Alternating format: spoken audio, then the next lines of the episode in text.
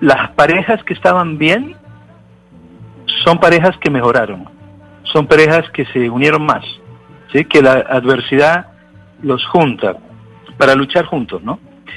Eh, Colombia fue el país que más tiempo tuvo en confinamiento en el mundo y las parejas que estaban mal parecía como si se hubiese multiplicado por 10, pero y no solamente era la, eh, la relación de pareja que empezaba a empeorar, sino la relación con los hijos, ¿sí? Eh, yo tenía pacientes que me llamaban y me decían que no me aguanto a mis hijos. El papá igual, no me aguanto a mis hijos. Eh, la señora estaba en la punta de una mesa, el hombre en la punta de una mesa, cada uno con un computador, los niños corriendo alrededor. ¿sí? Hay personas que decían, eh, yo no pensé que mi marido tuviera un retardo mental, pero parece que sí tiene un retardo mental.